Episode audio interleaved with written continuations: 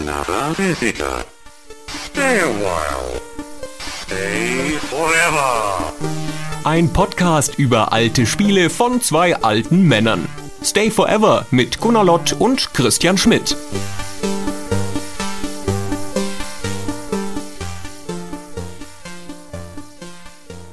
Hallo Christian. Hey Gunnar, hi. Wir wollen heute über ein eher ungewöhnliches Thema reden. Wir machen ja sonst in der Tendenz eher monothematische Spielefolgen. Diesmal gehen wir viel weiter zurück, als wir sonst zurückgegangen sind und sprechen über die Frühwerke großer Spielefirmen. Genau, wir haben uns gefragt, auch aus eigenem Interesse, was eigentlich die ersten Spiele waren, die die Firmen rausgebracht haben, die heute den Retail-Markt dominieren. Also allen voran natürlich Electronic Arts, Activision und dann haben wir Ubisoft und Blizzard noch mit dazu genommen. Denn wenn man ehrlich ist, aus dieser Frühzeit der Videospiele oder der Computerspiele im Speziellen sind gar nicht mehr so viele Firmen übrig. Blizzard ist natürlich technisch keine andere Firma als Activision, hat aber Ja. so eine eigene und ganz spezifische und verschlungene Historie, dass es sich lohnt, die mal unabhängig von Activision zu beachten. Also keiner von uns beiden konnte aus dem Stegreif die Frage beantworten, was eigentlich das erste Spiel von Electronic Arts war oder das erste Spiel, das Activision jemals rausgebracht hat. Deswegen haben wir uns dann mal hingesetzt und das rausgefunden, haben diese alten Spiele uns nochmal angeschaut und wollen jetzt ein bisschen darüber reden und auch darüber, in welcher Zeit die entstanden sind und was das für Firmen eigentlich waren, damals, als sie noch klein, niedlich und in gewisser Weise Indie waren. Damals gab es ja nur Indie. Die Gigantofirmen dieser Welt haben ja sehr klein angefangen in einem Feld, das ja noch so weit weg war von dem Mainstream, der es heute ist, das ist ja nicht mehr zu fassen. Ja, und diese Riesenkooperationen, diese Giganten, die die heute sind, mit ihrer marktdominierenden Position, haben natürlich mal als kleine Klitschen angefangen, die genauso gut hätten sterben können wie viele von diesen Dutzend, Hunderten anderen, die mit der Zeit auf der Strecke geblieben sind. Aber es sind halt die, die heutzutage, die es bis in die Gegenwart geschafft haben, sozusagen, und die jetzt unseren Markt beeinflussen. Dann lass uns beginnen mit der ältesten aller professionellen Spielefirmen. Genau. Und das ist? Und das ist natürlich Activision. Richtig. Activision ist tatsächlich die älteste aller Spielefirmen, hat angefangen als erster unabhängiger Spielevertrieb. Vorher hatten nur die Plattformhalter, sage ich schon, also im Wesentlichen damals Atari als eine Firma, die ein Videospielsystem hergestellt hat. Die haben auch ihre eigenen Spiele gemacht. Das war so typisch so. Ich gehe halt hin, baue ein Videosystem und mache meine eigenen Spiele, so wie es natürlich Nintendo heute auch noch tut. Und es gab da anfangs keine Third-Party-Publisher. Niemanden. Da hat niemand anders Spiele für gemacht. Das war halt einfach ein geschlossenes System in sich und das gab es dann halt nur Atari oder Mattel oder MB und die anderen, die da in diesem Markt waren. Wir reden von den späten 70er Jahren, in denen die dominierende Konsole im amerikanischen Markt, aber auch in Europa Ataris 2600 war. Und daneben gab es dann noch andere Systeme wie, du hattest schon Mattel erwähnt, mit dem Intellivision und, und MB mit dem Vectrex. Das waren, also gerade Mattel und MB sind ja Spielzeughersteller, die ganz logisch in diesen erweiterten Spielzeugmarkt reingegangen sind. In dem wurden diese Videospielkonsolen zugerechnet. Und tendenziell waren die Spiele, die da produziert wurden, also auch nichts anderes als Spielzeug in dem Gedankengang der Manager in diesen Firmen, also austauschbare Sachen. Und niemand zum Beispiel kennt den Namen von einem Barbie-Designer, würde ich jetzt mal sagen, oder von den Leuten, die irgendwelche Spielzeugautos herstellen. Und nach dieser gleichen Logik waren also auch die Spiele, die damals für sowas wie das Atari 2600 gemacht wurden, Massenproduktionen, die halt von irgendwelchen anonymen Designern in den Entwicklungsabteilungen erstellt wurden. Da ging es ja auch oft noch um andere Sachen, wie viel Transistoren passen auf ein Modul und dann muss das Spiel darauf angepasst werden. Das lief ja noch unter ganz anderen Restriktionen. Heutzutage klagen die Entwickler über, ach, die Xbox hat zu wenig Speicher und so, aber man lebt natürlich im Schlaraffenland. Damals ging ja fast gar nichts. Und die ersten Spiele waren aber auch so simpel, dass es auch nicht so, man musste auch nicht Game Design studiert haben, was damals ja eh nicht ging, um, um so ein einfaches Spiel zu machen wie Pong. Ja, die Spieleentwickler, damals gab es das Wort Spieledesigner und, und gerade diesen Gedanken des Spieledesigners auch noch nicht, kommen ja aus der technischen Ecke. Also das waren in der Regel Programmierer oder Ingenieure sogar, die tatsächlich von dieser systematischen, strukturellen Weise der Technik dann hin zum Spiel gegangen sind. Das war also, also generell so ein bisschen die Denkweise dieses Marktes, das sehr technische, das sehr produktzentrierte. und nicht das Künstlerische, wenn man so möchte, oder der Design-Gesichtspunkt. So war das halt. Und dann kam Activision als unabhängige Firma 1979 gegründet von späteren Game Designern, also zumindest David Crane, es hat ja, ist ja noch zu Ruhm und Ehre gekommen. Über den haben wir neulich mal gesprochen im Kickstarter-Podcast. Entsinnst du dich? Genau, richtig, mit seinem gescheiterten Pitfall-Neuauflagenprojekt. Genau, damit haben wir auch gleich verraten, was er nämlich gemacht hat. Also sein größter Claim to Fame war Pitfall, ein späteres Spiel von Activision, dazu kommen wir noch. Die anderen Gründer hießen Alan Miller und Bob Whitehead. Einer von denen war bei Atari. Ansonsten weiß ich gar nichts über die Spezifisches. Die waren alle bei Atari tatsächlich. Und wie die Geschichte geht, sind die damals zu dem Boss dieser Spielersparte bei Atari gegangen, um sich bei ihm zu beschweren, dass sie nicht mal mit Namen in den, das was wir heute Credits nennen, in den Spielen auftauchen. Das war einfach verboten. Atari wollte nicht, dass die Designer da namentlich genannt werden. Deswegen haben sie sich zum Teil als Easter Eggs ihre Namen in das Spiel geschmuggelt. Da hatten wir auch bei GameStar mal eine Geschichte drüber. Und die gingen dann also dahin und sagten, hör mal, wir haben keine Lust mehr darauf, so als anonyme Lakaien Dutzendware abzuliefern. Wir verstehen uns als Spieldesigner und als, als Künstler und wir möchten da bitte mehr Mitspracherecht und vor allem unsere Namen in den Spielen. Und dann hat er laut gelacht und hat sie vor die Tür gesetzt und gesagt, ihr seid austauschbar. Und als Reaktion darauf, als generelle Reaktion auf diese Geringschätzung von den Leuten, die diese Spiele hergestellt haben, haben sie Atari verlassen und haben Activision gegründet. Und das ist ja dann ganz gut ausgegangen. Ja, kann man so sagen, ja. Über die Zeit. Ja. Weißt du eigentlich, was der Name bedeutet? Activision? Ja, ich meine, man kann sich ja vorstellen, irgendwie Active Vision und so. Aber ich habe da nie irgendwas Tieferes drüber gehört. Nee, weiß ich auch nicht. Die Firma geht damit auch gar nicht hausieren. Das ist ja oft erzählen das ja Firmen irgendwo mal, ja. Also wir haben ja die Firma Activision lange beobachtet oder begleitet in unserer journalistischen Rolle und so. Aber das ist mir nie aufgegangen irgendwo. Da wurde nie drüber geredet, so, wo der Name eigentlich herkommt und so. Ja, das ist mal eine gute Frage. Das kann ich dir leider nicht beantworten. Ich weiß es nur, dass sie äh, die ist eine von diesen beiden Firmen in unserer Viererkonstellation zusammen mit Blizzard, die auch mal anders hießen.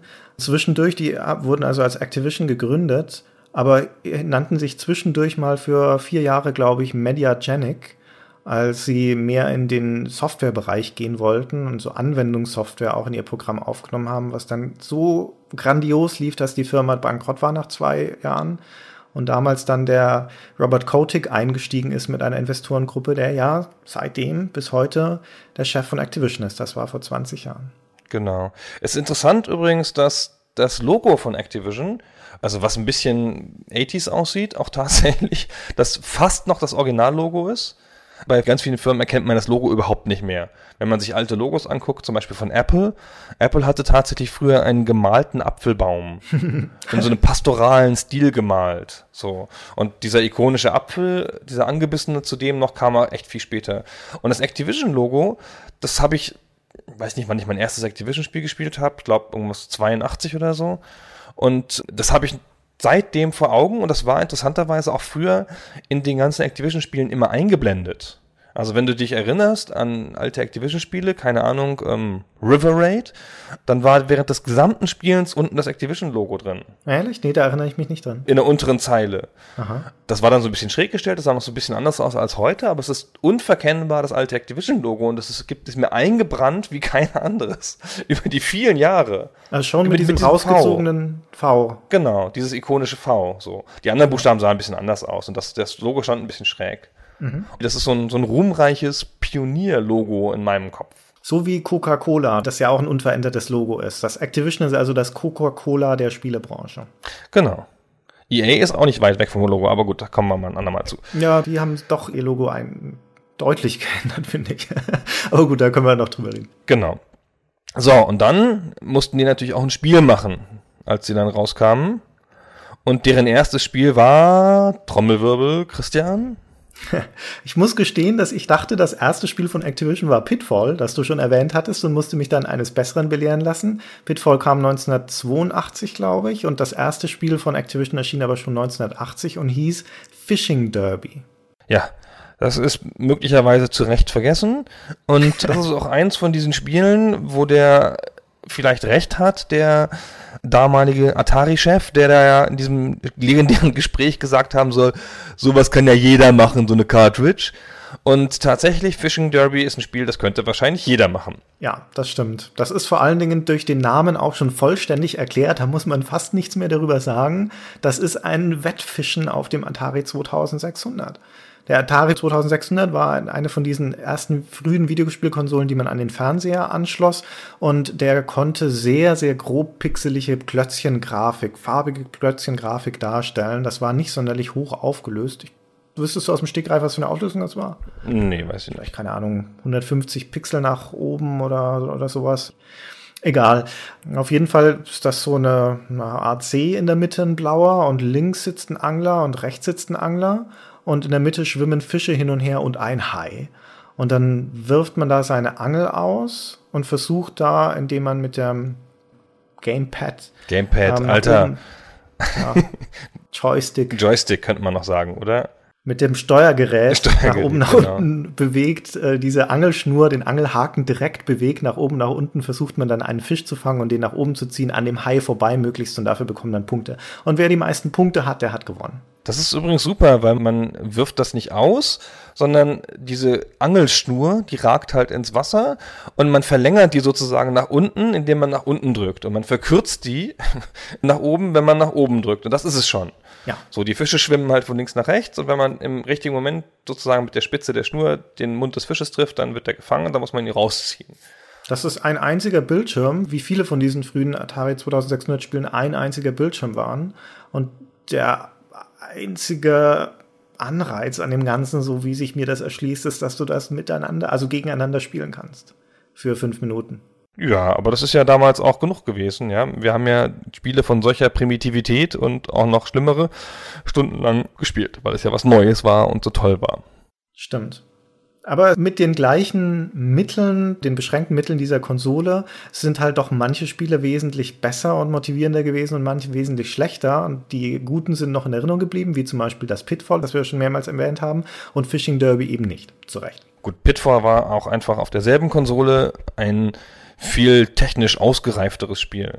Ich habe auch übrigens gedacht, Pitfall ist das ikonische Superspiel von Activision. Ich hätte auch gedacht, damit haben sie angefangen.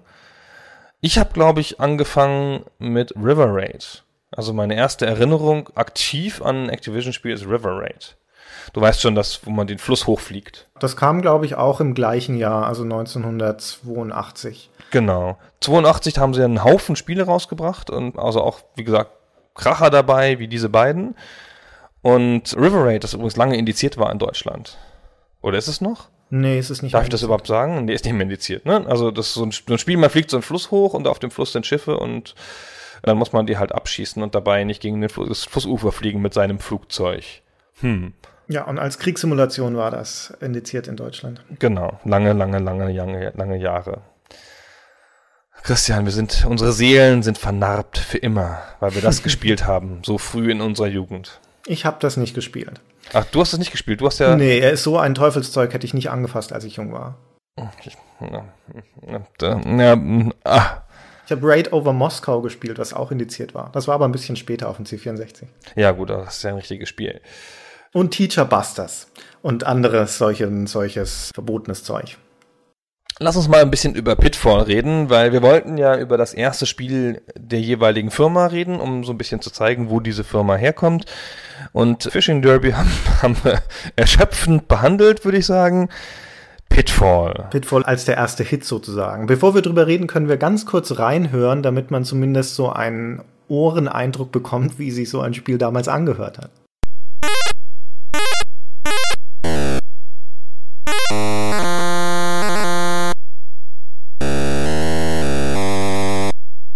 Ja, das ist natürlich schmerzhaft heutzutage. Ja, da war nicht viel zu hören. Erstaunlich, dass sie es überhaupt gemacht haben, anstatt verschämt zu schweigen. Aber auch da war es ja so, guck, meine Maschine kann Sound machen. Wie cool ist denn das?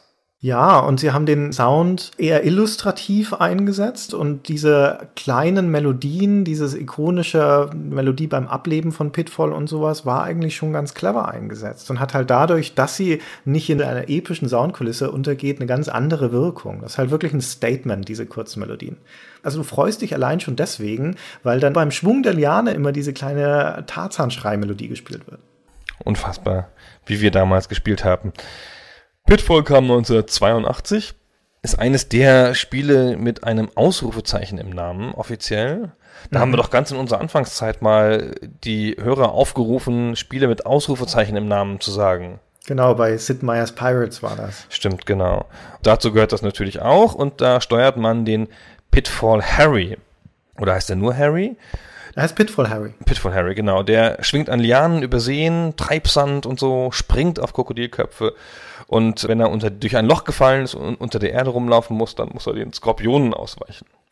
Übrigens, in der deutschen Anleitung stand, Harry läuft immer gleich. Was, glaube ich, sagen soll, ich habe nur noch ganz vage Erinnerungen, dass er immer gleich schnell läuft. ja, er läuft auch immer gleich.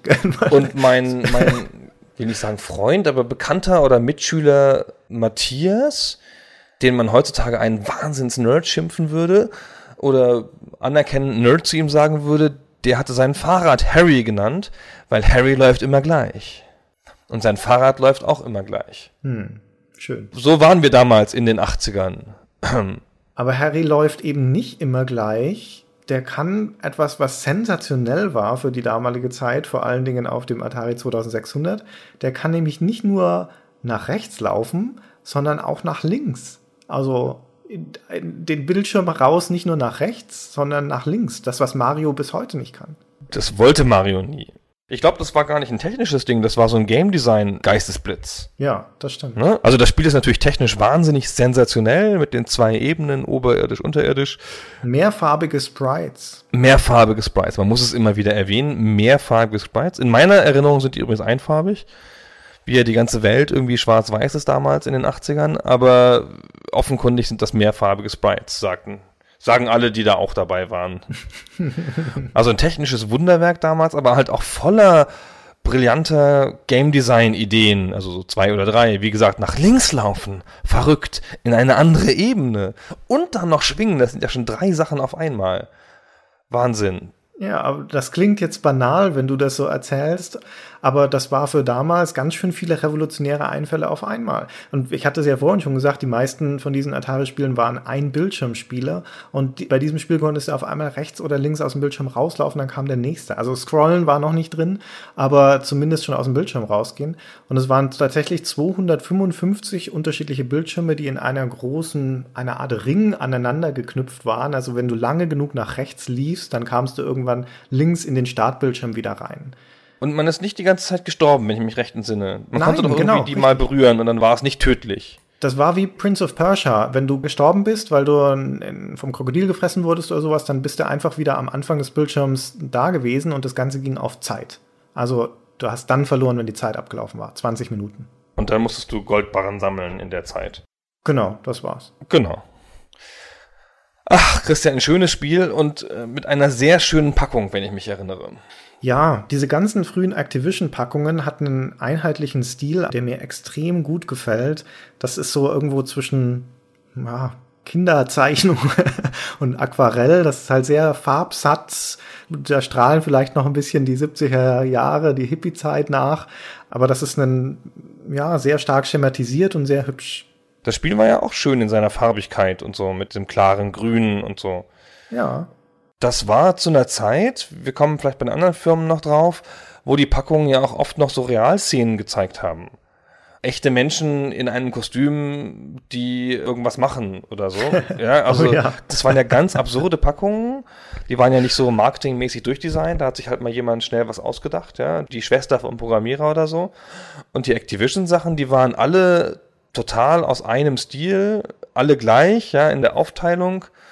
Und sahen halt super aus. Die sehen auch heute noch ganz cool aus, finde ich. In ihrer Klarheit. Ja, die hatten schon was Markenbildendes. So ein Activision-Spiel hast du halt direkt schon am Cover erkannt. Und das Pitfall, die Szene, die da drauf war auf dem Cover, das war quasi ein gemalter Screenshot finde ich. Also das hat gleich das gesamte Spiel in einem Bild gezeigt. Genau, du konntest ja keine Screenshots abbilden auf diesen Packungen, da wären die Leute ja tot umgefallen. Ja. Aber auf dem Bild vorne ist dieser Harry drauf, der an einer Liane schwingt, über einen Teich mit Krokodilen und drunter rollen Fässer und du hast diese untere Ebene mit einem Skorpion. Das gibt's in dieser Konstellation natürlich nicht im Spiel auf einmal, aber da waren alle Spielelemente, also praktisch alle, die es überhaupt im Spiel überhaupt nur gibt, auch der Goldbarren ist drauf, sind da schon drauf. Und dieser schwingende Harry zieht eine regenbogenfarbige Spur hinter sich her, als wäre er die Nyan Cat. Großartig. Schon damals, so früh. In meiner Erinnerung ist Ja. das auch alles schwarz-weiß. Ich muss noch ganz schnell erzählen, wo du gerade erwähnt hast, dass damals häufig noch so Realbilder auf den Covers waren. Da muss ich immer sofort an die Packung von Softporn Adventure denken. Das war dieses Text-Adventure von Sierra, das das Vorbild von Leisure Suit Larry war. Und da ist auf der Packung ein Bild drauf von einer Gruppe von Menschen, die in einem Whirlpool sitzt, nachts. Und zu sehen, gut zu sehen, ist eine Frau, eine hübsche, schlanke Frau, das Wasser so knapp über der Brustlinie steht. Also es ist nicht vulgär, aber es ist ein bisschen sexy. Und das ist Roberta Williams, die Frau von Ken Williams, also die Mitgründerin von Sierra Online. Die, die die familienfreundlichen King's Quest Adventures damals gemacht hat, zeigt sich hier halbnackt in einem Whirlpool sitzen. Das ist sehr verrückt. Ich finde, wie das auseinanderfällt damals mit dem Versprechen, dass die Packung gibt und dem Spiel hinterher, das kann man sich heutzutage gar nicht mehr vorstellen, dass das mal zusammengegangen ist. Also auch in der Konsumentensicht.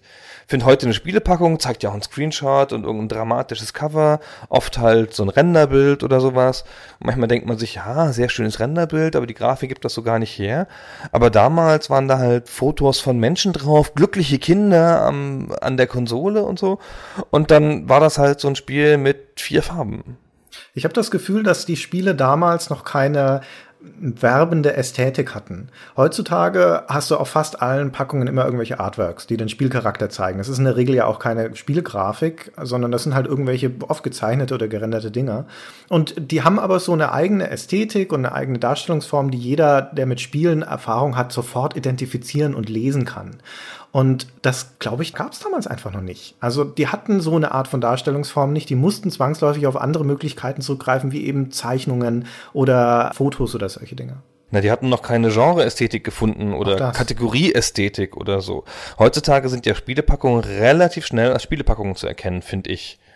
Wenn man mal die Art anschaut, wie da Helden dargestellt werden. Und ich finde, Filme sehen immer ein bisschen anders aus. Eine Film-DVD und eine Spieler-DVD, eigentlich erkennt man sie, wenn man sich nur das Bild anschaut, ohne das Logo zu sehen. Weiß jetzt nicht, woher ich diese Überzeugung nehme. Möglicherweise ist das totaler Unsinn, aber so scheint es mir. Ja, man könnte schon denken, dass Filme dann, äh, gerade auch weil sie von Filmplakaten herkommen, nochmal eine andere Art haben, Szenen zu illustrieren. Da müssen halt, müssen halt immer die Schauspieler drauf sein, in der Regel auch mehrere, die dann entweder zu so einem Bild zusammengestellt sind oder es ist halt eher eine, eine menschenleere Szene, die aber so die, die Stimmung des Films wiedergibt. Und so eine Ästhetik hast du bei Spielen nicht, weil Spiele ja immer den Spieler als handelnden Menschen haben und also immer eine Figur im Mittelpunkt stehen oder fast immer eine Figur im Mittelpunkt. Das ist halt in der Regel auch diese Figur, die dann auf dem Cover auftaucht. Ich hatte jetzt gedacht, die meisten modernen Filme zeigen ja eine Gruppe von Menschen in dieser dramatischen Frontansicht immer. Und die Spiele imitieren das mit ihren Fantasiefiguren. Also dann ist halt der Master Chief in dramatischer Pose, aber wenn man sich in der Pose einen Soldaten vorstellt, dann sähe es gleich aus wie ein Kriegsfilm. Also ich glaube, das ist eine, eine Filmplakat- oder Filmpackungsästhetik, die mit diesen Renderfiguren nachgebaut wird. Das funktioniert aber nur dann, wenn du eine Spielfigur oder generell eine Figur hast, die durch ihr Erscheinungsbild klar identifizierbar ist. Also der Master Chief, der ist halt sofort, unterscheidet sich ja von allen anderen, weil er halt diese grüne Rüstung anhat. Und wenn du dir jetzt aber vorstellst, bei so einem Spiel wie, keine Ahnung, so einem typischen Militärshooter oder sowas, wo du einen Soldaten hast, der dann so auf den Betrachter zielt, das würdest du jetzt auf ein Kinoplakat drucken, das wäre halt austauschbar, weil da einer wie das andere aussieht. Und wenn du aber Filme hast, wo du eine klar optisch identifizierbare Figur hast, wie zum Beispiel oft Horrorfilme mit ihren Masken und sowas, dann ist das in der Regel auch das, was auf dem Cover abgebildet ist. Da unterscheiden sich die dann nicht mehr so stark, die, die Filme und die Spiele. Das stimmt. Okay, so Ex Exkurs. Ich bin noch gar nicht sicher, ob das alles so richtig war, was ich da gesagt habe. Um noch ein Stück weiter abzuschweifen, um nochmal oh. auf die Packungen zurückzukommen, weil die ursprünglich kommen die Videospiele ja auch aus einer Ära von standardisierten Packungen. Denn für diese ganzen Heimkonsolen, du hattest es vorher schon gesagt, das begann mit Herstellersystemen, wo nur der Hersteller dafür veröffentlicht hat. Und dann waren natürlich auch die Packungen, in denen die Cartridges kamen, standardisiert.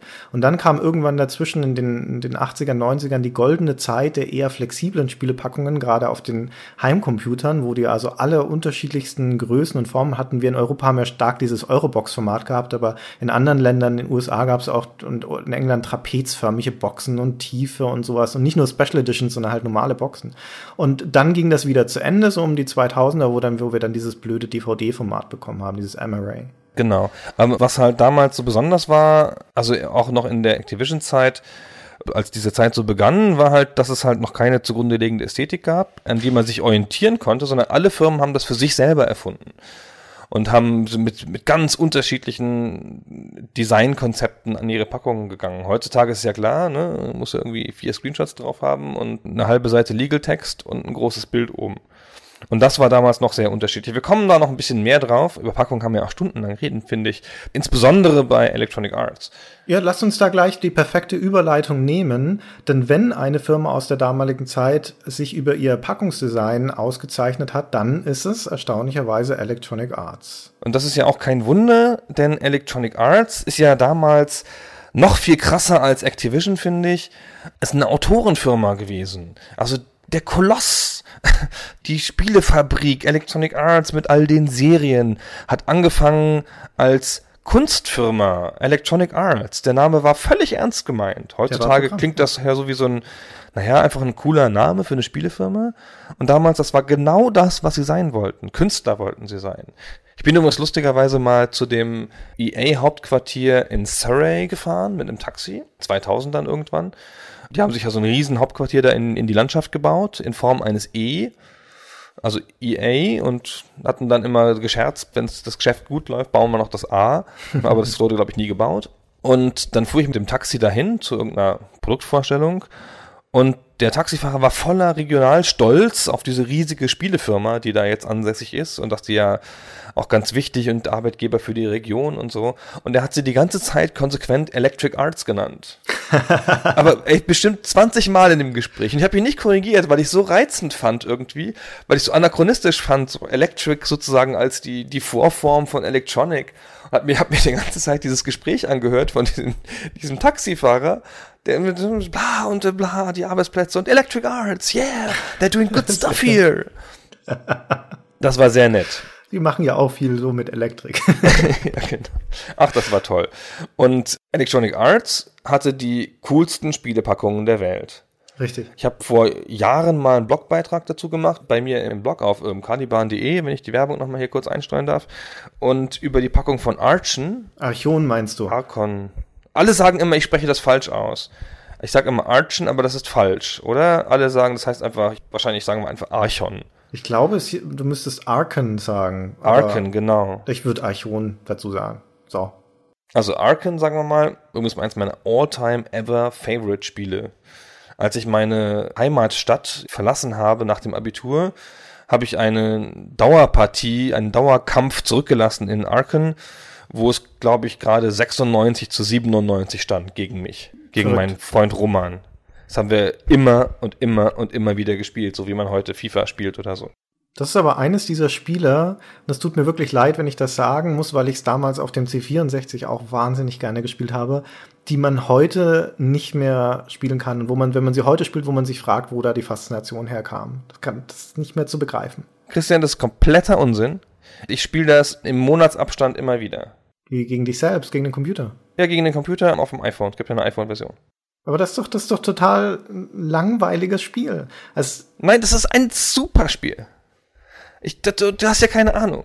Also vielleicht machen wir da auch nochmal einen eigenen Podcast drüber, aber nur um es ganz kurz zu umreißen, es ist eine Mischung aus einem schachartigen Taktikspiel, wo man Figuren auf äh, unterschiedlichen Brettern verschiebt und das sind Fantasy-Figuren und wenn sich die dann schlagen, dann wechselt das Spiel in so eine Art Schlachtfeld und dort trägt man dann Actionkämpfe gegeneinander aus, wo man sich dann beschießt oder behaut mit diesen Figuren. Das entscheidet also nicht das Geschick auf dem Schachbrett, oder nicht ausschließlich, sondern auch die Reflexe und der Skill in diesem Actionspiel.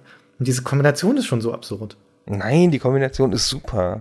Es hat halt, ist halt ein Actionspiel mit einem Meta Metagame. Das ist ja nicht ungewöhnlich. Das ist ein Schachspiel, das deine Leistung negiert, deine Denkleistung, indem du dich von einem Dummy beschlagen lassen kannst, der zufällig besser ist am Joystick. Du gehst ja mit einer ganz falschen Voraussetzung ran an das Spiel. Das inkonsistent. Also, das Paradox, das kaputt, das broken. Oh, der Christian. Genau, man darf auch einfach keine Metagames haben in einem Spiel. Ist schon klar, Christian. Das ist doch kein Metagame. Natürlich ist es einfach eine drüberliegende Strategieebene. Also das ist einfach nur eine Ordnung für das Spiel. Also eine Übermetapher für die Actionkämpfe. Und das ist ja so clever, weil die Figuren unterschiedlich stark sind.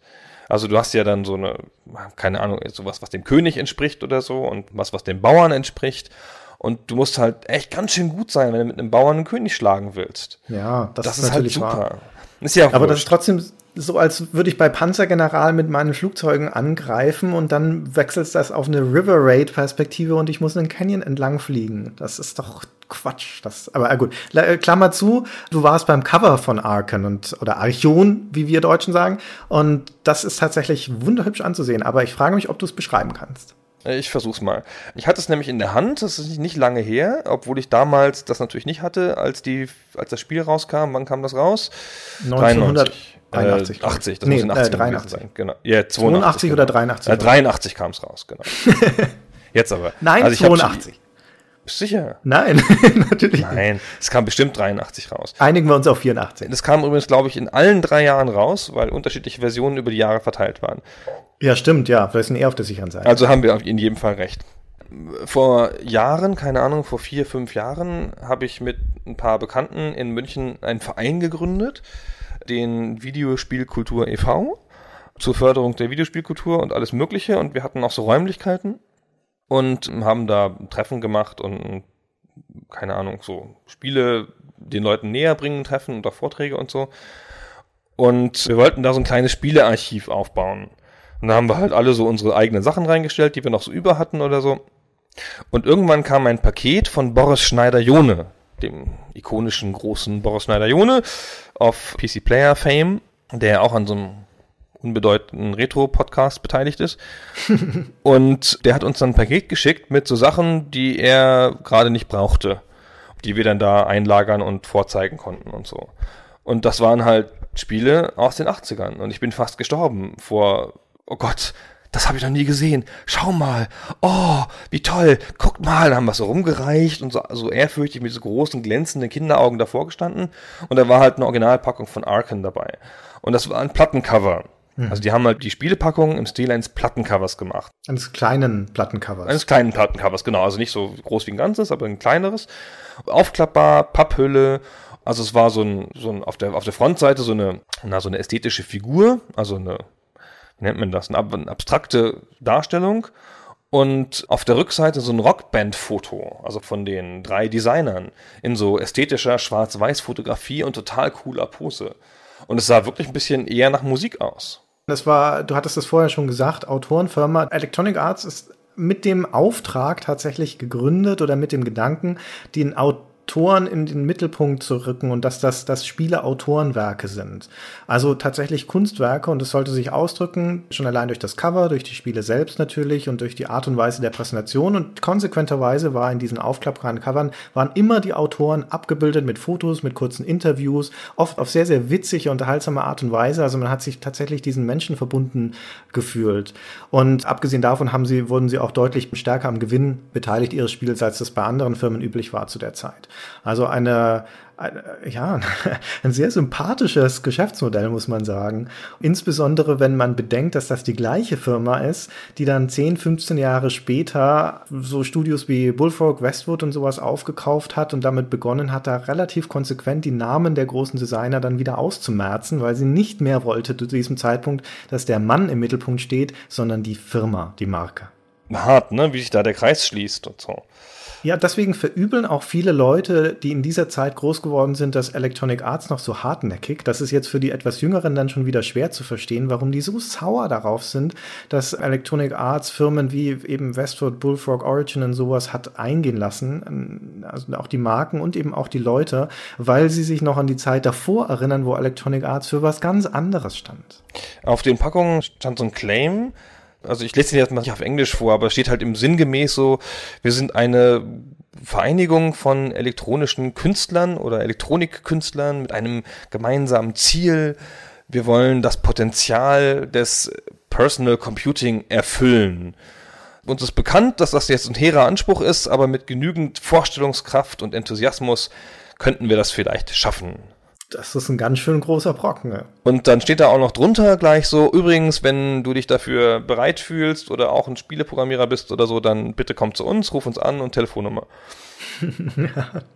das waren noch andere Arten, die Leute zu werben damals. Ja, es gab ja kein Internet und so und es gab ja, also es gab ja keine Spieleprogrammierer in dem Sinne, die man irgendwo treffen konnte.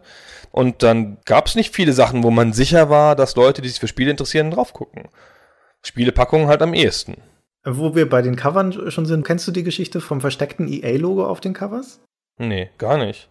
Electronic Arts hat tatsächlich in vielen von den Covern das EA-Logo versteckt. In der Zeichnung selbst oder dem Foto oder wie auch immer. Insgesamt in 37 Spielen über die ersten fünf oder sechs Jahre oder sowas. Und was für ein charmanter Zug das ist, zu sagen, hey komm, wir machen uns den Gag und machen unsere, das EA-Logo war damals diese Kombination aus einem Viereck für das E, einem Kreis für das O von Electronic und einem Dreieck für das A. Und diese drei geometrischen Symbole sind in vielen von den Covern zu finden. In, dem, in einem ihrer ersten Spiele Spiele äh, Murder on the Cinderneuf, so einem Krimispiel auf einem Zeppelin, da ist es auf der Zeppelin-Hülle drauf gedruckt und Populus zum Beispiel, das, das Spiel, das wahrscheinlich jeder kennt, das ist einfach so ein Bild von der Landschaft mit einem Schloss auf so einem Hügel und daneben weht eine kleine Fahne und auf dieser Fahne sind diese drei Symbole drauf. Und man kann sich echt den Spaß machen, nochmal alter EA-Cover durchzuschauen im Internet und zu gucken, wo man diese drei Figuren findet.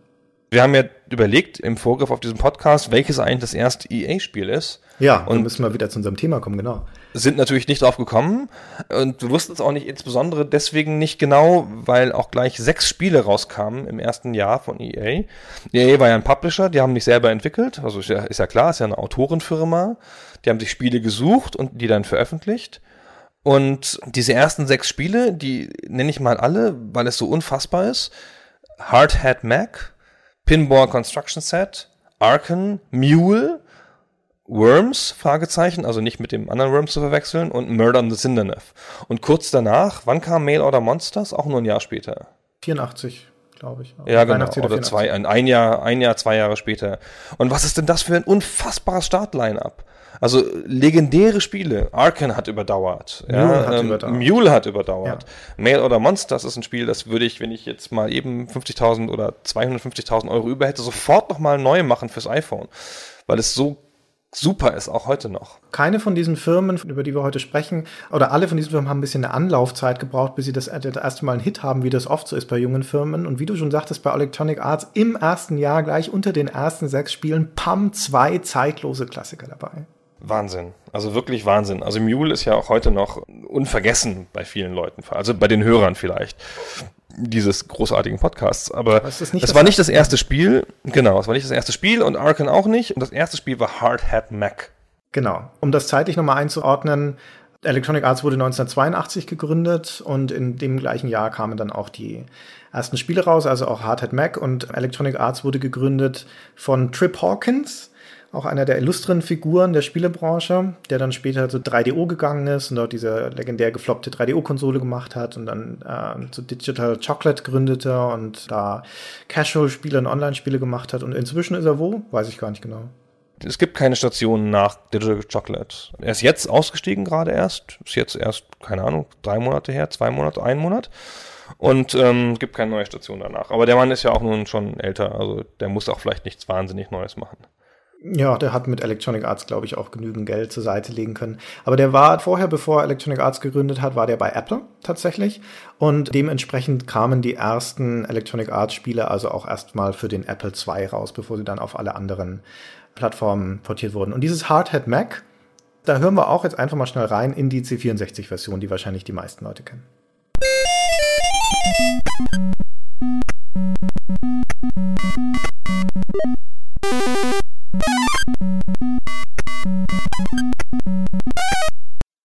So, kann jetzt irgendjemand auf Basis dieser Sounds erraten, worum es in dem Spiel geht? ist natürlich unmöglich. Ja. Was man mal sagen kann, ist, was das für ein großartiges Spiel ist. Ja. Was für ein Ja. sensationell großartiges Spiel. Ich finde auch Also, heute kann man noch, wenn man sich das anguckt und sich erinnert, wie man das damals gespielt hat, wie klar die Symbolik in dem Spiel ist. Wie, wie klar man an allen Sachen, an allen Elementen sehen kann, wie es funktioniert hat und so. Ja, es stimmt. Das ist simuliert eine Baustelle.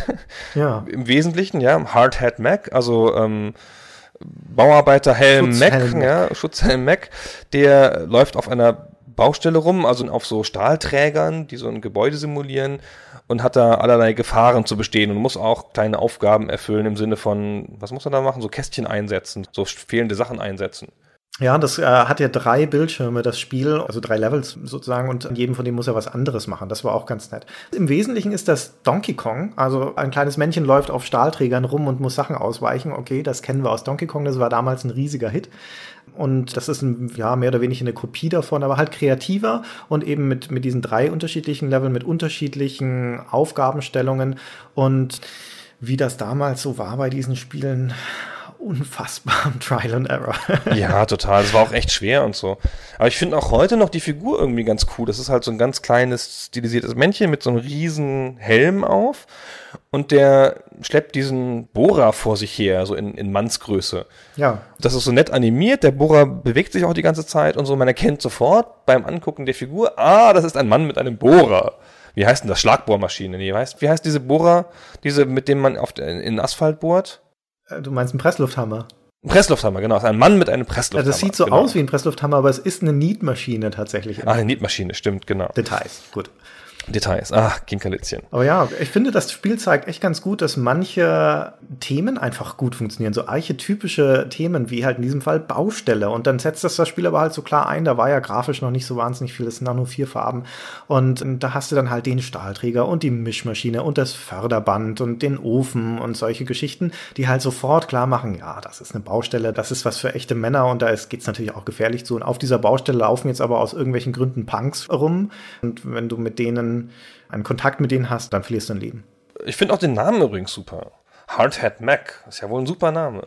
Und auf dem Cover, kann ich mich noch dunkel erinnern, da war doch ein Foto, oder nicht? War das nicht so ein Spiel, Ja. wo ein Foto auf dem Cover ist, ein schreckliches? Da war ein Foto von so einem Bauarbeiter mit einem von diesen Schutzhelmen auf, der an einem Stahlträger baumelt. Genau, ja.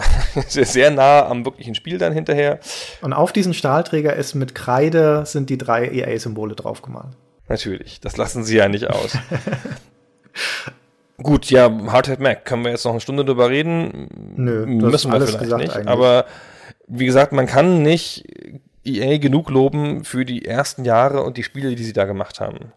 Ja, also auch das ist was, was man, was vielleicht auf unfaire Art und Weise dann später den Blick auf Electronic Arts getrübt hat, wo man so das Gefühl hatte, dass sie hauptsächlich ihre Serienfortsetzungen machen und viel Massenware, was ja wirklich nicht, nicht eindeutig ist. Also Electronic Arts macht auch so Sachen wie ähm, das wunderbare Mirror's Edge zum Beispiel, das sich andere Firmen nicht getraut hätten rauszubringen.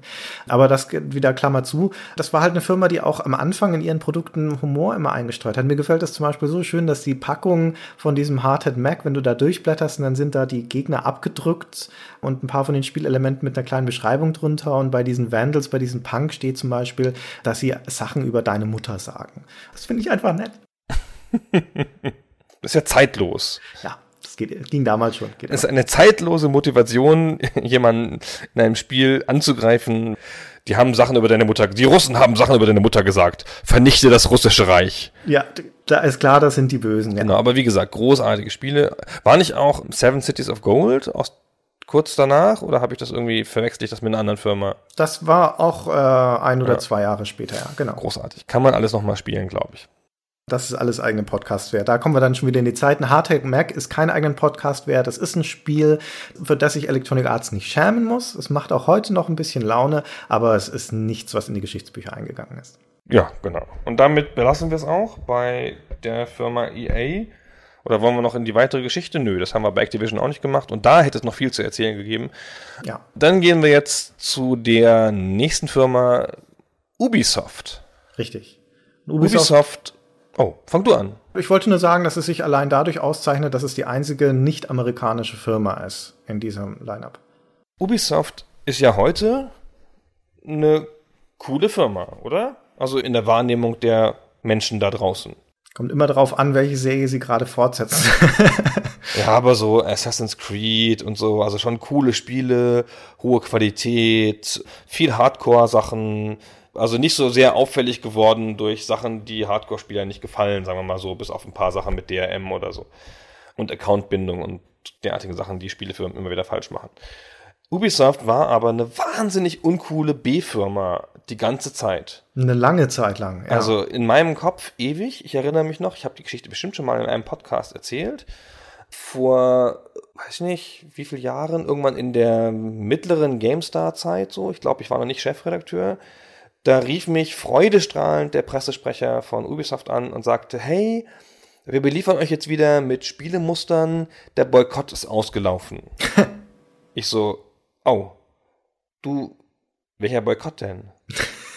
und dann hatten die uns, weil die aus irgendwelchen Gründen böse waren auf uns, ein Jahr lang nicht bemustert. Und keiner hat's gemacht. Und es ist niemandem aufgefallen. Sehr gut. Und das wäre ja heute undenkbar, ja. Also ich meine, wenn Ubisoft keine Muster schickt, dann gibt's da keinen Assassin's Creed-Test. Also, oder er ist verspätet, logischerweise, wenn man sich im Laden kauft als Zeitschrift. Aber das ist natürlich sehr hart gewesen also das ist ja beleidigend, dann, dann da zu lachen und so. Ich habe mir das wirklich verkneifen müssen, weil der Pressesprecher auch sehr nett war von Ubisoft. Also das war schon bitter und die Firma stand mal ganz anders und die hat auch ganz anders angefangen. Der Ruhm, um das noch kurz zu sagen, von Ubisoft ist eigentlich im Kern zehn Jahre alt. Die letzten zehn Jahre waren eine beispiellose Erfolgsgeschichte für Ubisoft, aber eigentlich beginnt das so um 2000 rum. Ich würde fast sogar genau sagen um 2000 rum, als sie nämlich Red Storm Entertainment übernommen haben und damit die Tom Clancy Lizenz bekamen. Und äh, das war der Auftakt zu ihrem ganzen Tom Clancy Universum, also Rainbow Six und Splinter Cell. Und das waren auch dann die Serien, die richtig groß geworden sind. Also da kam auch unternehmerischer Mut zu dann, als sie angefangen hatten mit ihren ersten wirklichen Hardcore-Sachen Erfolg zu haben. Und vor allem dem Entwicklungsstudio in Montreal. Ubisoft hat angefangen in Kanada die Softwareentwicklung zu gründen und ja, da ernten sie heute noch den Erfolg. Kanada ist ja heutzutage ein Mega-Standort der Spieleentwicklung. Ja. Weit, weit, weit größer und bedeutsamer als Deutschland. und Ubisoft hat da das erste große Studio gegründet, Montreal. Ich bin da mal gewesen. Zu dem Zeitpunkt waren da 1800 Leute in einer ehemaligen Textilmanufaktur einem sensationellen Gebäude. Die haben äh, Splinter Cell gemacht und Prince of Persia und Assassin's Creed und so.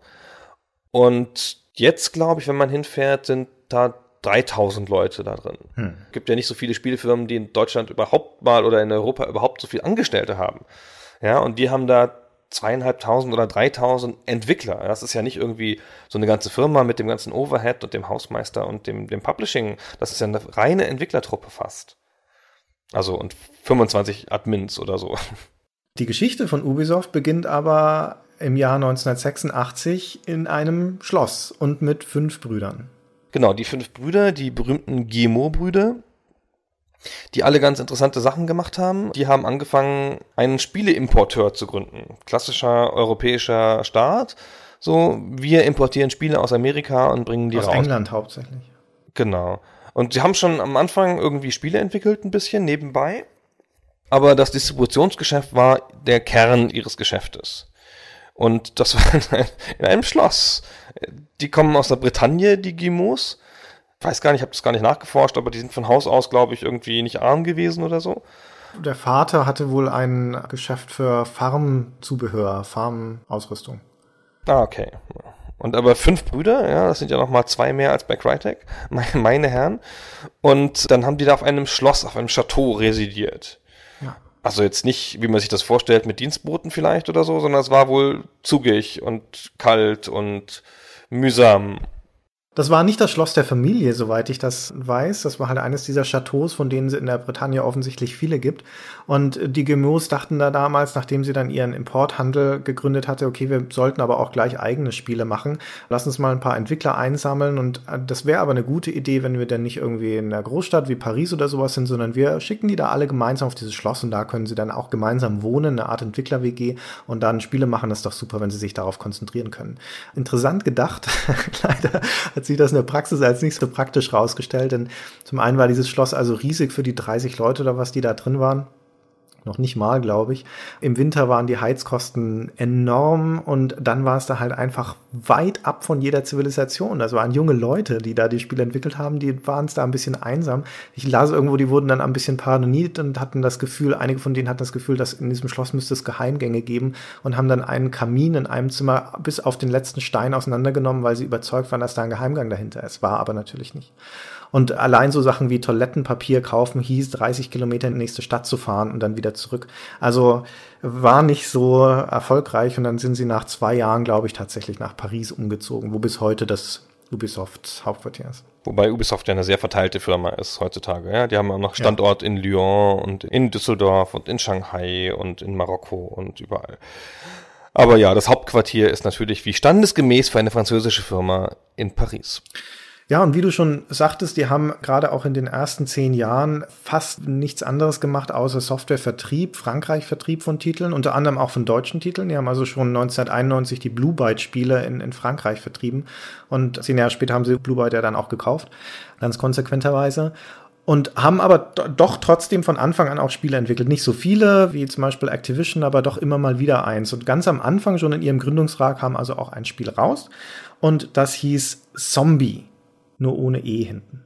Was übrigens ziemlich cool ist, weil ja der Launch-Titel von Ubisoft für die Wii U Zombie U ist.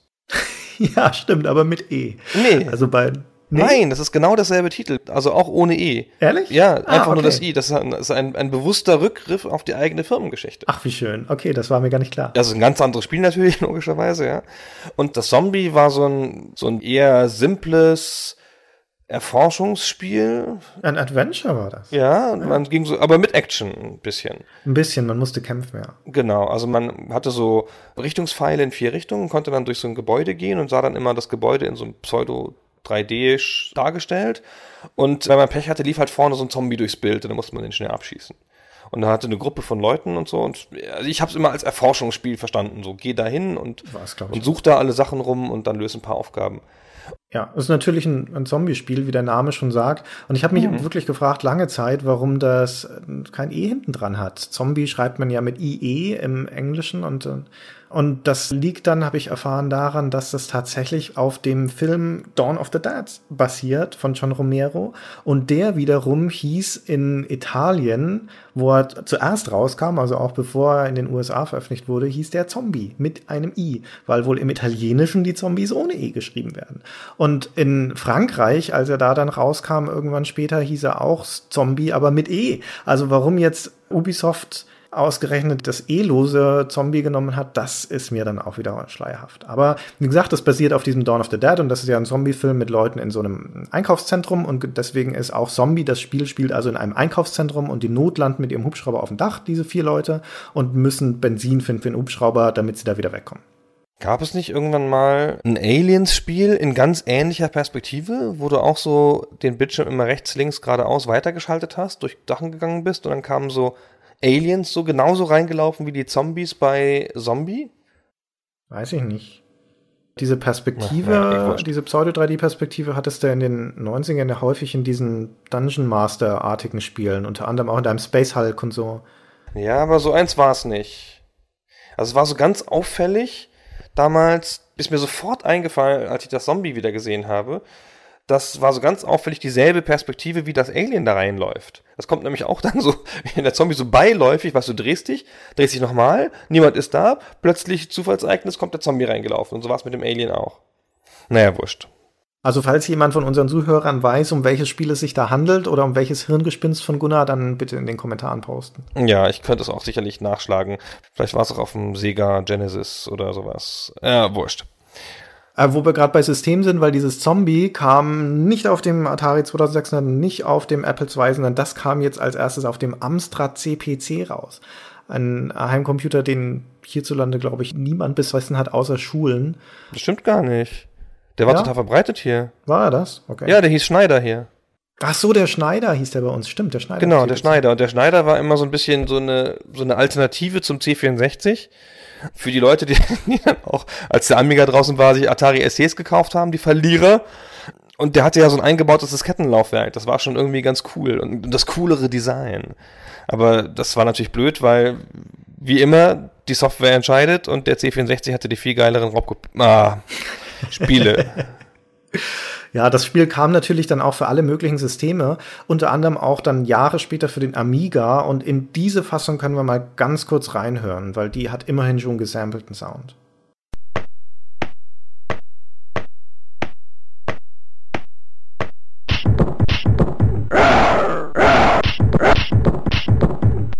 Ja, naja, da sind wir ja schon ein bisschen weitergekommen in der Historie. Auch das ist jetzt nicht sonderlich beeindruckend, aber gut. Und auf diesem, in dieser Originalfassung für den Amstrad-Schneider, das war auch eine relativ schwache Maschine aus heutiger Perspektive. Also da reden wir auch von einer Handvoll Farben und sehr grob pixeliger Grafik. Und das Faszinierende daran finde ich, dass aber im Gegensatz zu diesen späteren Versionen das noch eine Liniengrafik war, also Vektorgrafik, wo das Bild, das man da eigentlich gesehen hat in diesem Grafik-Adventure, kein gespeichertes Bitmap war, wie das ja dann später und auch heute mit den ganzen Grafiken ist, sondern das war ein Bild, das der Computer gezeichnet hat in diesem Moment, das er aus Linien zusammengebaut hat, wie das bei den ganzen frühen Sierra-Adventures zum Beispiel auch der Fall war. Oder bei dem Hobbit Adventure, bei dem großartigen von Melbourne House. Aber ist dieses Zombie jetzt ein großartiges Spiel? Ähm, Das ist ein okayes Spiel. Nein, das ist ein ich. Scheiß. Nein, das war schon Nein. okay. Das Zombie-Kämpfen Nee. war halt irgendwie blöd und so, aber ich fand so da ein bisschen drin rumlaufen konnte man schon. Ach ja, ein bisschen drin rumlaufen und dann tapsen da Zombies von links nach rechts und allein diese eine Szene, ähm, die mich wahnsinnige Nerven gekostet hat, weil man da in einem, in dieses ja so ein Einkaufszentrum und da hast du natürlich einzelne Läden drin und einer davon ist ein Computerladen. Dann kannst du da reingehen, dann läuft da ein Computer und dann kannst du dich einloggen in diesen Computer und musst da irgendwie, äh, es muss heraus von irgendeiner Zeit oder sowas. Und bist dann also in diesem Computer-Interface und dann willst du da wieder raus, um wieder weiterzumachen mit dem normalen Spielen wegzulaufen. Und dann kommst du da aber nicht mehr raus aus diesem Computer. Escape-Taste und sowas gab's nicht, geht nicht. Und dann gibst du halt so die Befehle ein, die man so da eingibt. End, quit, exit, logout, abort, was auch immer. Und es geht alles nicht, weil dieser blöde Computer nur einen einzigen Befehl versteht, nämlich buy. Und wer kommt denn auf die Idee, da buy einzutippen? Also ich nicht, um das schon mal vorwegzunehmen. Ich bin da verzweifelt. Ja. Naja, gut. Ja, aber Ja, aber ich meine, das ist ein Spiel, auch das muss man sich nochmal ins Gedächtnis rufen. es war hübsch übrigens. Es sah gut aus, fand ich. Ja, es sah für damalige Verhältnisse gut Ja. aus, aber das war ein Spiel, ein Adventure-Spiel, in dem praktisch kein Text vorkam. Das hat halt nichts erzählt. Da gab es keine Dialoge oder sowas. Das gibt keine Beschreibungen. Es gibt noch nicht mal Namen für die Gegenstände. Die Sachen, die da rumliegen, die nimmst du auf, dann tauchen sie im Inventar auf und dann darfst du rätseln anhand der Form, was das ist. Also so eine zusammengerollte Spirale, ist das jetzt ein Seil, ist das ein Draht, ist es ein Kabel? Äh, Das weißt du halt nicht. Das musst du dir dann erarbeiten, was es wohl sein könnte. Wenn ich mich recht entsinne, war auch eigentlich die Hauptbeschäftigung nicht das Rätseln, oder, sondern das Rumlaufen und das Zombies erschießen.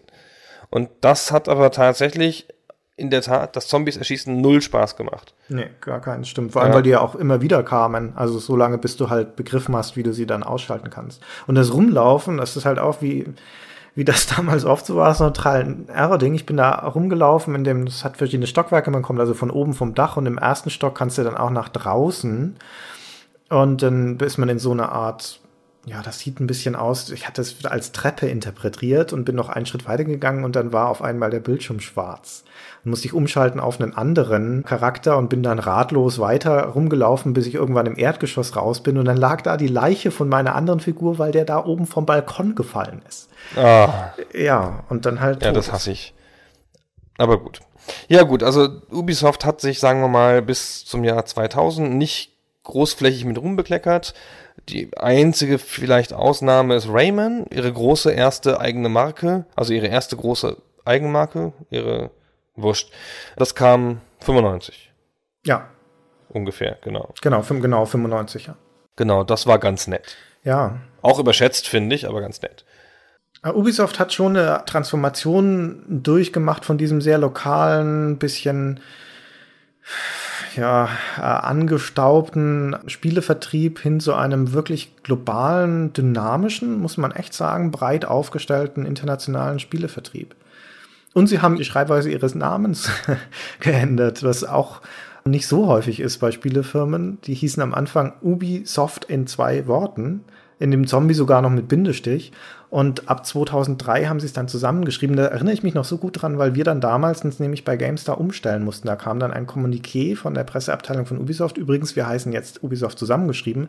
Bitte ändert das doch alles. Gern. Ich weiß nicht, ob dir das noch so, so präsent ist, aber die Frage, wie man Spielenamen oder Firmennamen schreibt, ist, was uns bei GameStar immer wieder beschäftigt hat. Wahnsinnig. Ich weiß noch, wie wir eigenmächtig entschieden haben, Counter-Strike zusammenzuschreiben, ja, obwohl es ja im offiziell auseinandergeschrieben wird. Ich genau, war immer so ein bisschen einer der Verfechter von, lass es uns so schreiben, wie der Spieleentwickler und Gott gewollt haben. Aber dann ist man ja dem Marketing ausgesetzt und dann schreiben die plötzlich einfach alles groß oder so. Ganz ja, oder, oder noch alles klein. Oder irgendwelche komische Binnenversalien oder so. Wann war die erste Gamescom? Ich glaube 2007. Also diese Messe in Köln. Und da haben sie dann den Namen enthüllt. Und da kam dann irgendwann, nachdem die ersten Meldungen raus waren, sowas auch nochmal eine Pressemitteilung, in der dann extra darum gebeten wurde, dass man Gamescom doch bitte klein schreiben möge, mit kleinem G. Oder zur Not noch mit großem G, aber bitte auf keinen Fall mit großem großem G und großem C in der Mitte. Ja, vielen Dank. genau. Und du kannst halt manche von diesen Sachen, erinnerst du dich noch an dieses Hawks? Diese Flugsimulation von Ubisoft. Mit den Punkten. Weil mir das gerade einfach genau, das heißt ja nicht Hawks, das Spiel, das heißt eigentlich, wenn man schreibt, Tom Clancy's H.A.W.X. Da wirst du doch wahnsinnig. Ja, genau, dem kann man natürlich nicht nachgeben, das stimmt schon. Und die Gamestar hat relativ konsequent dann die Sachen immer so geschrieben, wie sie das nach deutscher Grammatik für richtig hält. Genau, auktorial. Wir haben das entschieden. Da hat der Entwickler hat es wohl falsch verstanden, aber wir wissen, wie es richtig geschrieben wird die GameStar ist halt so eine Publikation gewesen damals, die hätte auch das iPhone mit großem i geschrieben. Ja, stimmt. Genau. Ja. Nvidia wurde lange Jahre mit großem i geschrieben und die haben ja ein kleines N am Anfang, ein großes V. Und das war eine ganze Zeit oder bis fast jetzt oder so, keine Ahnung, wurde das in der GameStar mit großem N geschrieben, glaube ich. Das habe ich zu meiner Zeit auch noch korrigiert, so dass wenn jemand Nvidia mit kleinem N geschrieben hat, das äh, gab es bei mir nicht. Bei ja. Eigennamen immer mit versalem Anfangsbuchstaben. Naja, oder die, um das dann noch schnell abzuschließen, die, die Blizzard-Spiele, Warcraft und Starcraft, das war auch so ein Hin und Her, ob man jetzt das C da in der Mitte groß schreibt, weil wir haben es am Anfang immer groß geschrieben und dann, wenn ich mich nicht irre, kam Blizzard aber irgendwann auf uns zu und hat uns tatsächlich gebeten, es klein zu schreiben. Und dann haben sie es irgendwann aber doch wieder groß geschrieben. Das war tatsächlich ganz komisch. Das war nämlich immer eine Sonderregel.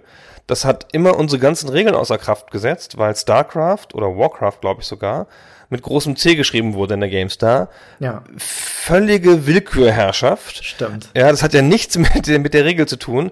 Und ich glaube, das war einfach eine Fehlinterpretation des Logos, weil da das C größer erscheint. Und irgendwann ah. ist Blizzard halt mal gekommen und hat gesagt, Kinder, so groß ist das C jetzt auch nicht. Jetzt übertreibt mal nicht, ja, schreibt es mal bitte klein. Ja, aber inzwischen schreiben sie es doch offiziell auch mit dem großen C. Selbst. Echt? Keine Ahnung. Ich glaube schon. Also damals jedenfalls nicht. Aber wurscht. Aber doch eines fällt mir noch ein, was ich noch schnell erzählen wollte zu der Sache, dann ist aber auch gut. Als GTA 4 rauskam, da erdreisteten wir uns bei der GameStar, wie viele andere Spielehefte auch, das als GTA 4 aufs Cover zu schreiben. Und da kam dann der Entwickler Take-Two, Rockstar, auf uns zu, der Pressesprecher, und bat uns, wir mögen das doch bitte Grand Theft Auto schreiben. Denn ja, man habe es früher auch selbst GTA bezeichnet, aber jetzt ist die Markenstrategie, es auszuschreiben. Und eigentlich eine Kleinigkeit, aber wenn du so ein Cover zu füllen hast und dann möchtest du natürlich möglichst große Buchstaben da drauf schreiben, dann macht das schon einen Unterschied, ob du da GTA schreibst oder Grand Theft Auto. Hat man auch sicher nicht gemacht. Doch. Man ist dem Wunsch sicher Oder? nicht nachgekommen. Nee, auf dem Cover haben wir es nicht gemacht, aber im Heft dann so nee, auf dem Cover nicht. Im Heft ja. dann schon, genau. Gut, dann schließen wir hiermit mal Ubisoft ab. Ja. Zusammenfassung, erstes Spiel bedeutungslos, erste zehn Jahre bedeutungslos, dann ist es eine sehr interessante Firma geworden. Ja, und damit sind wir, wir hatten sie ja nun auch schon ein, zwei Mal erwähnt, gerade bei StarCraft, Warcraft sind wir bei Blizzard die jüngste Firma, bei weitem die jüngste Firma unter diesen Vieren. Genau, die wurden 1991 gegründet und die haben aber auch dafür, finde ich, die bewegteste Historie. Ja. Weil Blizzard war nur ganz kurz unabhängig. Zwei Jahre lang. Also diese Weltmacht, ja, diese Weltmacht von einer Firma mit Milliarden Umsatz und Gewinn wie Geld drucken war eigentlich nie unabhängig und auch heute ist ja einfach nur theoretisch nur ein Anhängsel von Activision, aber hat natürlich so einen Ruhm gewonnen, dass sie halt jetzt im Namen auftaucht. Und die Firma hat angefangen nicht mal mit dem ruhmreichen Namen, sondern die hießen Silicon and Synapse. Ja. Also Schöner Name, finde ich. ah, was Hat für ein cheesy Nerd-Name. Ja, Boah, echt, also boah. aber besser als das austauschbare Blizzard, das ja auch nun überhaupt nichts mit Spielen zu tun hat. Ja, aber Silicon and Synapse, so Transistoren und Gehirne, hahaha.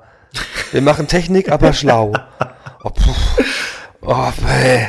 oh, scheußlicher Name. Ja, nerdig, das stimmt schon, ja. Gut, also die haben halt angefangen 1991, relativ spät, in dieser Historie hier jedenfalls. Drei Gründer, Alan Atom, Mike Morhaime und Frank Pierce, von denen zwei noch da sind übrigens nach der ganzen Zeit, nämlich Morhaime und Pierce. Und Ja. Morhaime ist auch tatsächlich der relativ mächtige Chef von Blizzard heutzutage. Und ähm, dann hießen sie zwischenzeitlich mal Chaos Studios, ganz kurz, bis ihnen aufgefallen ist, dass jemand anders auch so heißt. Und dann, und dann haben sie sich relativ rasch in Blizzard umbenannt. Genau, 94 war das, also drei Jahre nach der Gründung. Genau, und die Firma hat gar nicht angefangen mit Spielen, also im Sinne von Spiele selber machen, sondern hat portiert, also war ein Technikdienstleister eigentlich. Hat Umsetzungen gemacht. Ja, sie haben schon im Gründungsjahr ihr erstes eigenes Spiel rausgebracht, aber noch davor waren Umsetzungen für Interplay von Battle Chess, glaube ich. Genau. Und die haben auch noch eine ganze Zeit lang dann Umsetzungen gemacht und ihr Genau, erstes eigenes Spiel war. Stopp, stopp, stopp. Noch Aus nicht. dramaturgischen Gründen Ah, ja. muss ich noch schnell dazu sagen, ich finde Blizzard fast die spannendste Firma jetzt für diesen Rückblick und zwar deshalb, weil die im Spielergedächtnis also eine Firma ist, die in den letzten zehn Jahren nichts produziert hat, außer einer Serie von Hits. Und Electronic Arts, Activision und sowas, da ist jedem klar, die haben viele Spiele rausgebracht und viele davon waren Grütze und ab und zu war halt dazwischen immer mal ihre großen Serien und Hits. Und Blizzard hatte hat aber diese stete Abfolge von einem großen Titel nach dem anderen. Und deswegen ist jetzt schon spannend zu fragen, was war eigentlich das erste Spiel? Aber dann warten wir noch ein bisschen. Dann schieben wir das noch ein bisschen raus, weil man muss ja auch dazu sagen, dass Blizzard in diesem ganzen irrsinnigen Rennen hin zu neuen Plattformen, hin zu kontrollierbaren Plattformen, die Xbox, die PlayStation, das iPhone, all diese Plattformen und Blizzard ist halt eine PC-Spielefirma. Zu Ja. einer Zeit, Der Fels in der Brandung. ja, der Fels in der Brandung, genau, in, in einer Zeit, in der sich lange Jahre große Firmenbosse hingestellt haben und gesagt haben, der PC ist scheiße, man kann damit kein Geld verdienen, das Raubkopiererproblem nimmt überhand, alles ganz, ganz, ganz schlimm. Und Blizzard war aber immer da und hat Milliarden auf dem PC verdient. So, also, Damit ist die Fallhöhe jetzt groß und die Leute sitzen zitternd in ihren Stühlen oder liegen in ihren Betten oder in Autos sitzen und warten darauf, was wohl dieses fabelhafte erste Spiel war. Und sag es, oder wollen wir erst reinhören? ja, erst reinhören. Wir hören kurz rein.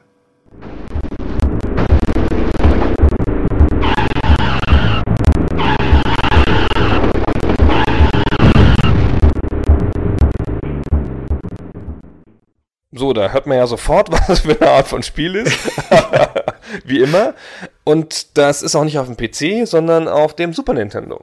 Genau. Und das Spiel heißt RPM Racing, ist ein Rennspiel. Und wo du gerade schon über Silicon und Synapse geschimpft hast als nerdiger Name, dann wirst du jetzt dir die Haare raufen wegen diesem RPM. Das steht nämlich für Radical Psycho Machine Racing. Ja, Ja, total super. ja. Gut. Bisschen dick aufgetragen. Ich habe null Erinnerungen an das Spiel übrigens, weil 1991 habe ich nun gerade keine Phase gehabt, wo ich SNES gespielt habe. Aber wenn ich mich entsinne, war das ein Spiel, das man zu zweit spielen konnte, also mit einem Splitscreen und dabei immer nicht gesehen hat, wie die Strecke weitergeht und ständig gegen den Rand gefahren ist. Also man muss, um das klipp und klar jetzt zu sagen, auch für die Leute, die die Super NES-Ära nicht mitgemacht haben, es war ein bedeutungsloses Spiel und es war auch kein gutes Spiel, wenn du mich fragst. Ja, genau, würde ich auch so sagen. Sah so ganz okay aus. Ja, das war so eine isometrische Perspektive auf einen Rennkurs auf der grünen Wiese und man fuhr da mit so Monster Trucks rum oder halt gab es auch unterschiedliche Chassis, so Rennwagen und so ein Zeug, aber die hatten alle so riesige Reifen dran. Ja, und dann fuhrst du da halt da im Kreis rum. Na, du konntest kämpfen, ne? Also du konntest dich rammen und Minen Genau, schießen du konntest und sowas. ja, genau. Minen legen und so, genau. Und es gab so Schanzen und sowas, also so Höhenebenen in dem Kurs. Der Publisher war übrigens Interplay, die man auch eher mit anderen Titeln in Verbindung bringt, nämlich mit den gloriosen Rollenspielen wie Planescape Torment oder Baldur's Gate. Ja. Aber die haben ja auch damals alles möglich gemacht, auch RPM Racing auf dem Super Nintendo. Also ich kann jetzt nicht beurteilen, wie erfolgreich das war damals, dieses RPM Racing auf dem Super NES. Aber es muss wohl immerhin gut genug gelaufen sein, dass sie noch eine Nachfolge dazu gemacht haben. Dann zwei Jahre später nämlich Rock'n'Roll Racing. Und das wiederum habe ich jetzt nicht gespielt, aber das soll wohl tatsächlich ein ganz okayes Spiel sein. Genau. Und dann fing aber auch noch immer nicht die Zeit an der Hits, weil sie haben dann noch eine ganze Zeit lang echt mittelmäßige Spiele auf der Konsole gemacht. Das stimmt nicht. Ach doch. 93 war schon der erste Hit dann. Der erste Hit, klar, da kommt der erste Hit, genau, also sogar 92 schon, weil Lost Vikings ist Ja, ja auch gut. heute noch ein, ein Spiel, an das man gerne denkt. Ein Klassiker, aber noch kein Hit. Genau, noch kein Hit, aber ein Spiel, das auch heute noch immer mal wieder zitiert wird. Und das ist ja nochmal neu aufgelegt worden, oder? Also, oder Ja. zumindest wieder veröffentlicht worden. Die haben noch einen zweiten Teil dazu. Also da haben sie sich nicht geschämt oder so, das wollten sie gerne nochmal zeigen. Und dann Trommelwirbel im großartigen Jahr 93 kommt einerseits Blackthorn, was ganz nett ist, wo die Musik Bill Roper geschrieben hat übrigens. Und dann Warcraft. ja, Warcraft. Das erste. Und das ist ja auch nur ein mittleres Spiel, ehrlich gesagt. Das ist schon sehr gut gewesen damals, ja, ja. Aber ich weiß noch, keine Ahnung, wie es bei dir war. Ich dachte so, ach, das ist ja mal so ein, so ein Klon, ne? Von diesem, diesem anderen Dune Spiel. 2, genau. Aber das, das war zwei Jahre vor Command Conquer. Ja. Also das hat in, in der Echtzeit-Historie ist das sozusagen Platz zwei nach Dune 2. Und okay, zweiter Gewinner ist erster Verlierer, wie heißt das so schön, aber tatsächlich, Warcraft hat einiges wesentlich besser gemacht als Dune. Also es war eine sehr logische Fortentwicklung, unter anderem vor allen Dingen die Steuerung. Ja, genau. Und hatte auch schon viele kleine Eigenheiten der Warcraft-Serie. Aber, also Warcraft 2 war ein bisschen so, ein- so ein Meilenstein und Warcraft 1 war so ein bisschen der Versuch dahin. In meinen Augen. Und C&C hat damit den Boden aufgewischt, kurz danach, Ja. fand ich. Ja. Das obwohl mir das so. Fantasy-Thema immer besser gefallen hat und so. Und obwohl sie es schon ganz gut gemacht haben mit dem Balancieren, mit den Rassen. Ja, aber da müssen wir jetzt aufpassen, dass wir uns nicht selbst die Podcasts vorwegnehmen, weil das natürlich beides, sowohl Warcraft als auch Command Conquer, Kandidaten sind, über die wir nochmal ausführlicher reden müssen bei Gelegenheit. Ja, ich habe jetzt auch gar nicht spezifisch große Erinnerungen an Warcraft, weil es für mich so, also das war, hat bei mir in meiner Spielerhistorie keinen Eindruck hinterlassen. Der erste Teil, ja. Ja, der erste Teil so. Da haben wir eh irgendwie eher immer C&C gespielt und dann halt hinterher natürlich Warcraft 2 und das haben wir dann so exzessiv gespielt, dass man es nicht mehr fassen konnte. Hm. Das hat er nahtlos zu den anderen Süchten in meinem Leben geführt, wie StarCraft und solchen Sachen. Aber Warcraft war eben für Blizzard ein großer Hit und daraufhin haben sie, haben die Gründer dann die Firma ja auch verkauft, direkt zwei Jahre nach dem Start und seitdem werden sie dann so durchgereicht in der Spielebranche. Und sind jetzt bei Activision, wir sagten es ja schon. Genau, jetzt sind sie ein Teil von Activision, aber das stimmt gar nicht. Äh, Eigentlich nur zufällig, weil nämlich Activision ja gekauft wurde von Vivendi. Und genau. Und ja. Blizzard war schon die ganze Zeit ein Teil von Vivendi. Von Vivendi, richtig. Und die haben das dann sozusagen zusammengelegt. Die Vivendis haben, als sie Activision gekauft haben, ja irgendwie eingesehen, dass ihr eigener Spieleteil scheiße ist, bis auf Blizzard. Und haben dann gesagt, okay, dann müssen wir auch nicht mehr Vivendi heißen, die Spieleabteilung, sondern dann heißen wir halt gleich Activision und haben dann ihre paar Titel in Activision reingegeben und halt Blizzard dazu. Und dann entstand diese Mega-Firma, die auch heute ja noch ein oder zwei Leute kennen. ja, die eine gewisse Bedeutung hat. Ja, also wir sagten es schon, um den Bogen nochmal zum Anfang zu schlagen. Das sind also aus dieser sehr kunterbunten Anfangszeit der Spielebranche, wo es viele Firmen gab, auch viele, die zeitweilig sehr groß waren. Sierra zum Beispiel fällt mir da ein, die es heute nicht mehr gibt. Diese vier haben überlebt, also vor allem eben diese drei großen, Ubisoft, Electronic Arts und Activision.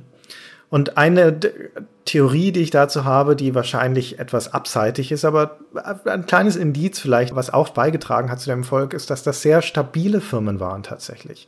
Die Guillemot-Brüder von Ubisoft haben die Firma gegründet und Yves Guillemot leitet sie bis heute, seit 25 Jahren, 26 Jahren. Bei Activision ist es der Kotick seit 20 Jahren, bei Blizzard der Morhaime seit 21 Jahren und Electronic Arts hat in seiner langen Geschichte auch nur drei Chefs. Da ist jetzt der Ricciello seit fünf Jahren oder sowas dabei, aber insgesamt sind die also in dieser sehr, sehr wechselhaften Geschichte der Computerspiele mit, mit, mit Krisen und Hochs und Runter sind das Firmen, die ja gerade ausgesteuert haben. Das ist ja wie bei Bundesliga-Vereinen, wenn man sich mal traut, den Trainer länger zu halten, dann spielt sich die Mannschaft ein und dann funktioniert das auch alles. Ja. Äh, um mal ein ganz total nicht passendes Beispiel zu bringen. Aber tatsächlich, Konstanz ist bei allen diesen Firmen, obwohl sie sich ja so wahnsinnig gehäutet haben und überhaupt nicht mehr die Firmen sind, als die sie angefangen haben, ja. Also die heutige Blizzard ist ja nun gar kein Vergleich mit Blizzard früher. Oder EA oder so. Die machen ja ganz andere Sachen. Ubisoft, ja. Activision ist noch irgendwie am, am nächsten dran, finde ich, ja. Weil die schon früher so eine bisschen breiter aufgestellte Firma waren. Also du hast recht, ich muss das revidieren, was ich gerade gesagt habe, mit diesem gerade aussteuern. Das ist es gerade nicht. Also es ist eher der starke Mann an der Spitze oder so diese Vision, die, die man vielleicht hat, aber tatsächlich sind das Firmen, die sich ganz gut in ihre Märkte angepasst haben und die sich mehrmals neu erfunden haben. Also Ubisoft ist das beste Beispiel, aber das Ganze gilt gerade jetzt im Moment vor allem auch für Electronic Arts, die jetzt äh, mal wieder in der Umbauphase sind und sehr stark in Richtung Free-to-Play, Online-Gaming, Multiplayer-Gaming gehen ich finde es überhaupt ganz interessant, was für Wege diese Firmen gehen müssen in ihrer kurzen Geschichte. Also ich meine, das ist ja immer noch eine kurze Geschichte, ja, die 80er und so, 30 Jahre her. Und in der Zeit haben die Firmen gigantische Paradigmenwechsel, lauter Konsolenzyklen und also richtig Geschäftsmodellwechsel mitgemacht. Ja, Ubisoft, die jetzt hier mit ihrer deutschen Niederlassung jetzt ja total auf Free-to-Play setzen. EA, die jetzt mal gerade einen richtig veritablen Erfolg haben auf dem iPhone, wo sie lange Jahre nur zugeschaut haben. Hm. Mit einem Free-to-Play-Spiel übrigens. Das ist schon ganz erstaunlich, was die Firmen tun müssen. Und wenn man sieht, wie schwer es vielen anderen Firmen fällt, also in anderen Märkten, können ja mal offen sagen, die Verlage, ja, ja. denen wir eine alte Geschichte, klares, starkes Geschäftsmodell, Abo, Werbung und Kioskverkauf und wie schwer es denen fällt, damit klarzukommen, dass das so nicht mehr geht wie früher. Hm. Und unter welchem Druck die Spielefirmen in diese ganze Zeit standen. Ja, die Verlage erleben das ja erst jetzt, seit fünf, sechs, seit zehn Jahren vielleicht. Und das ist ja geschäftsbedrohend, also und ähm, Verlage gehen ja auch reihenweise jetzt unter oder Objekte und so. Und die Spielefirmen haben das eigentlich seit ihrem ersten Jahr. Ja, da ging es von Anfang an und die Atari-Krise und dann Konsolen aus Japan und alles immer neu. Ja, Computerspielefirmen hatten eigentlich nie ein verlässliches Geschäftsmodell, wenn man so möchte. Also gerade was auf die Plattformen angeht, im Lebenszyklus einer Plattform ist vielleicht sechs, sieben Jahre oder sowas. Und dann musst du dich auf möglicherweise ganz neue einstellen, die zu dieser Zeit noch überhaupt nicht vorhersehbar waren, weil welche Plattform groß wird, kann man vorher schlecht sagen und das zeigt sich dann halt erst nach nachdem sie gestartet ist. Dementsprechend ist das ein ständiges Abwägen zwischen dem Risiko, jetzt auf ein neues Pferd zu setzen und auf der anderen Seite dann seine Schäfchen am Trockenen zu halten. Ich glaube schon, dass dieser hohe Veränderungsdruck etwas ist, was A, die, die Leute da gehalten hat. Also die Gründer, die ja noch teilweise da sind, ja, die hatten ja auch immer wieder was Neues so. Mhm. Wow, Alter, jetzt müssen wir es so machen. Oh nein! Jetzt machen wir mal ein MMO. Oh Gott jetzt machen wir noch eins, geil. Und dass es auch einfach die Firmen gesund gehalten hat, glaube ich, vergleichsweise. Also bei allem, was man über diese Firmen sagen kann. Ja? Aber dass es halt natürlich etwas ist, was in, in so einer Firma auch eine Innovationskultur erhält. Aber es ist halt doch, wenn du so zurückschaust auf die Firmen, die es nicht geschafft haben, die aber auch mal in einer guten Position waren, also Atari zum Beispiel oder der Infogramm eher in, in der letzten Phase, die ja nun auch gut aufgestellt hatten, die mal echt mal eine gute Zeit hatten und die dann aber halt irgendwann die Signale des Marktes falsch interpretiert haben, auf das falsche Pferd gesetzt, auf die falsche Vertriebsstrategie oder auf die falsche Plattform. Und das bricht dann so einer Firma das Genick. Ja, zumal ja in einem Business, wo mal drei Spiele keine Hits sind und dann ist es halt aus. Ja, es ist ja, vorbei, genau. Weil die Kosten, mit denen man in Vorleistung geht, so hoch sind. Also Publisher werden ja oft gescholten, aber die agieren ja wie Banken im Wesentlichen. Ja, die schließen ja eine Wette ab auf ein Entwicklungsteam, ein internes oder ein externes und finanzieren das dann. Und dann ist das Team die ganze Zeit das Geld auf, sozusagen, ja, zwei Jahre in der Entwicklung und dann ist das Geld weg und dann kommt das Spiel raus, dann spielt es das Geld nicht wieder ein, mit ein bisschen Pech. Mhm. Und dann war es das halt mit dem Geld. Dann ist halt das Entwicklungsteam hin natürlich, klar, oder wird aufgelöst oder redistribuiert oder irgendwas. Aber der Publisher ist halt sein Geld los. Und wenn ja. das halt dreimal passiert, ist es schon schlecht. Und er hat zwei Jahre Zeit verloren. Ja, und zwei Jahre Zeit verloren, genau, in denen er zugeguckt hat die ganze Zeit. Ja. Na, wurscht. Wir müssen auch nicht Mitleid für Publisher entwickeln und so. Die haben ihre eigenen Probleme. Wir haben einen äh, international bedeutsamen Podcast zu führen.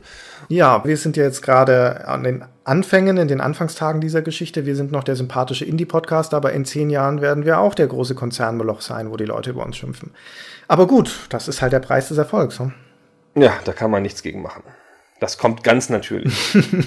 Aber wir bleiben immer so sympathisch, wie wir sind. Also wir können den Leuten nur nachdrücklich davon abraten, uns positive Kommentare zu geben, uns bei, um Gottes Willen, bitte nicht liken auf Facebook oder bei iTunes irgendwie eine Bewertung zu unterschreiben, weil das führt alles nur zu diesem Szenario, das ich gerade skizziert habe und das will ja keiner. Ich will das. ja, du willst auf deine Insel. Ja, genau, die Insel von der Weltherrschaft und so. Gut, dann sind wir für heute durch würde ich sagen, genau. vielen Dank für alle, die so geduldig mit uns ausgehalten haben bislang. Und Christian, schönen Abend. Dir auch, Gunnar. Dankeschön. Tschüss.